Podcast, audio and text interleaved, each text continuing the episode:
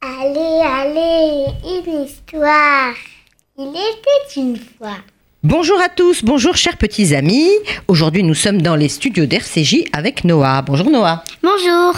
Noah, quelle histoire as-tu choisi J'ai choisi l'histoire du grand-père. Le grand-père, une histoire de Nissan Mandel. Et tu vas jouer le grand-père? Eh ben oui.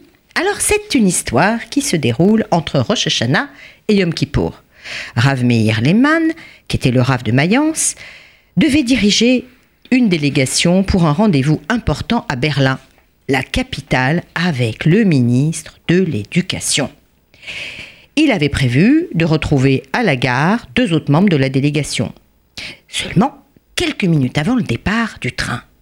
Alors qu'il mettait son manteau, Je veux voir tout de suite le rave. Je dois voir tout de suite le rave. C'est une question de vie ou de mort. Mais qu'est-ce que c'est que cet inconnu très agité? Et l'épouse du rave essayait de le retenir. Seulement, en entendant ces mots prononcés avec tant d'insistance, le rave ouvrit la porte et dit à l'homme d'entrer. Shalom Aleichem, monsieur le rabbin. Vous vous souvenez de moi? Euh, je crains que non, mais dites-moi vite, quel est votre problème? Puisque c'est urgent, vous feriez mieux de l'exprimer rapidement, car moi aussi, je suis très pressé, j'ai un train à prendre. Monsieur le rabbin, comment pouvez-vous me parler ainsi alors que la vie d'une personne est en jeu? Ah oui Le rabbin resta silencieux. La vie d'une personne en jeu? Alors le vieil homme s'assit et sans se presser, et très lentement, commença à parler.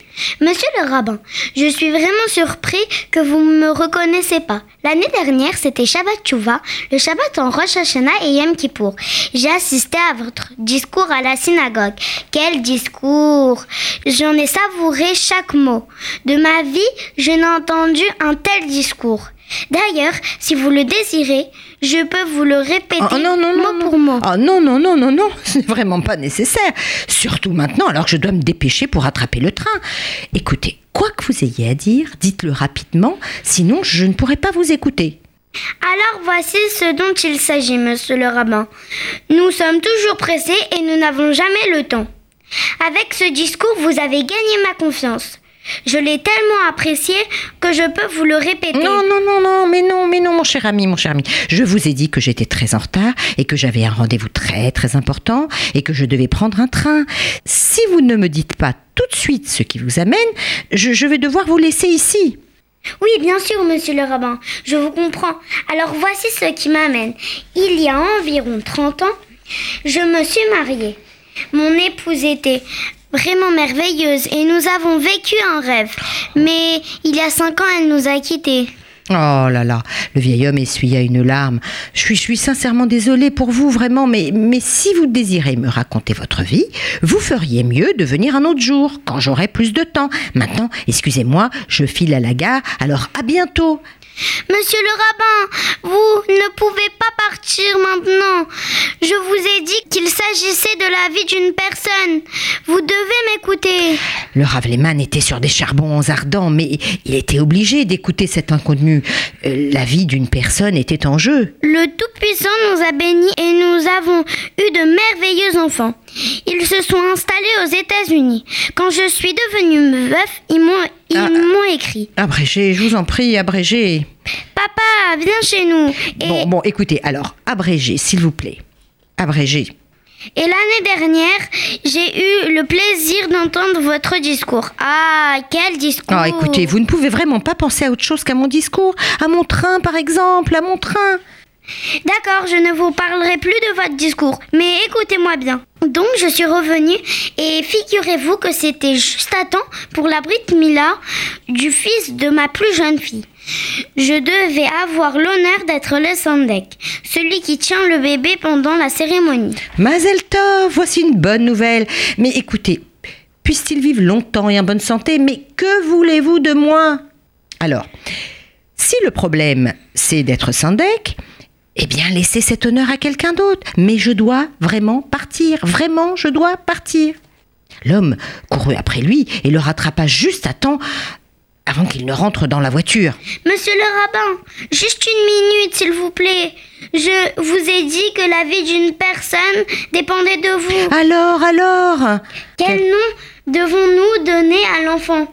Vous savez que le nom détermine toute la vie de la personne. Tout cela parce que vous désirez donner un nom à l'enfant. Mais appelez-le Raïm, Todros, Berich, Hirsch, Leb, Wolf, ce que vous voulez. Mais laissez-moi partir. Je suis affreusement en retard à cause de vous. Et il parvint à s'échapper et rentre dans la voiture et demande au chauffeur Vite, vite, je vous en prie, je dois absolument attraper le train pour Berlin. Mais il était trop tard. Le rabbin était à la fois triste et furieux d'avoir raté ce train, de n'avoir pu diriger la délégation pour ce rendez-vous si important avec le ministre. Il aperçut alors deux autres membres de la délégation qui n'avaient apparemment pas voulu partir sans lui. Ils décidèrent de prendre le prochain train, espérant que le ministre ne leur en voudrait pas trop. Et cette fois-ci, pour être sûrs de ne pas rater le train, ils arrivèrent tous bien en avance. Seulement, ils étaient étonnés et ils notèrent une animation inhabituelle dans la gare furent horrifiés d'apprendre que le train précédent, celui qu'ils auraient dû prendre, avait déraillé. Il avait heurté un autre train roulant à toute allure. il y avait de nombreuses victimes. Le rabbin et ses associés se regardèrent, priaient en silence pour les victimes, incapables de parler. Ils tremblaient à l'idée qu'ils auraient dû se trouver dans ce train et qu'ils avaient par miracle échappé au pire.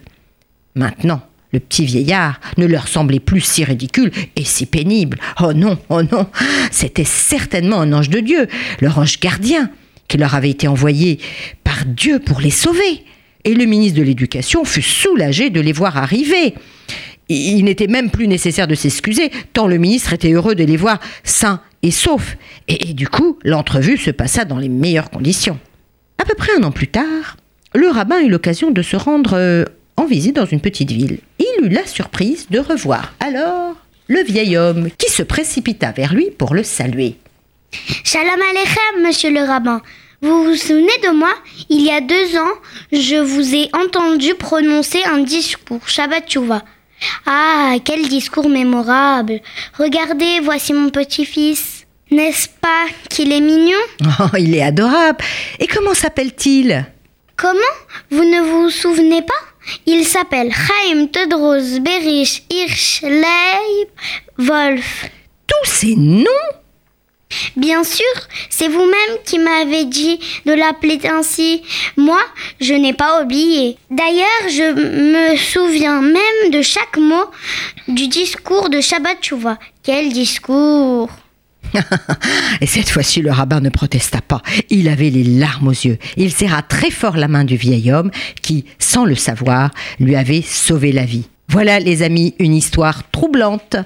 Au revoir à tous. Au revoir, Noah. Au revoir.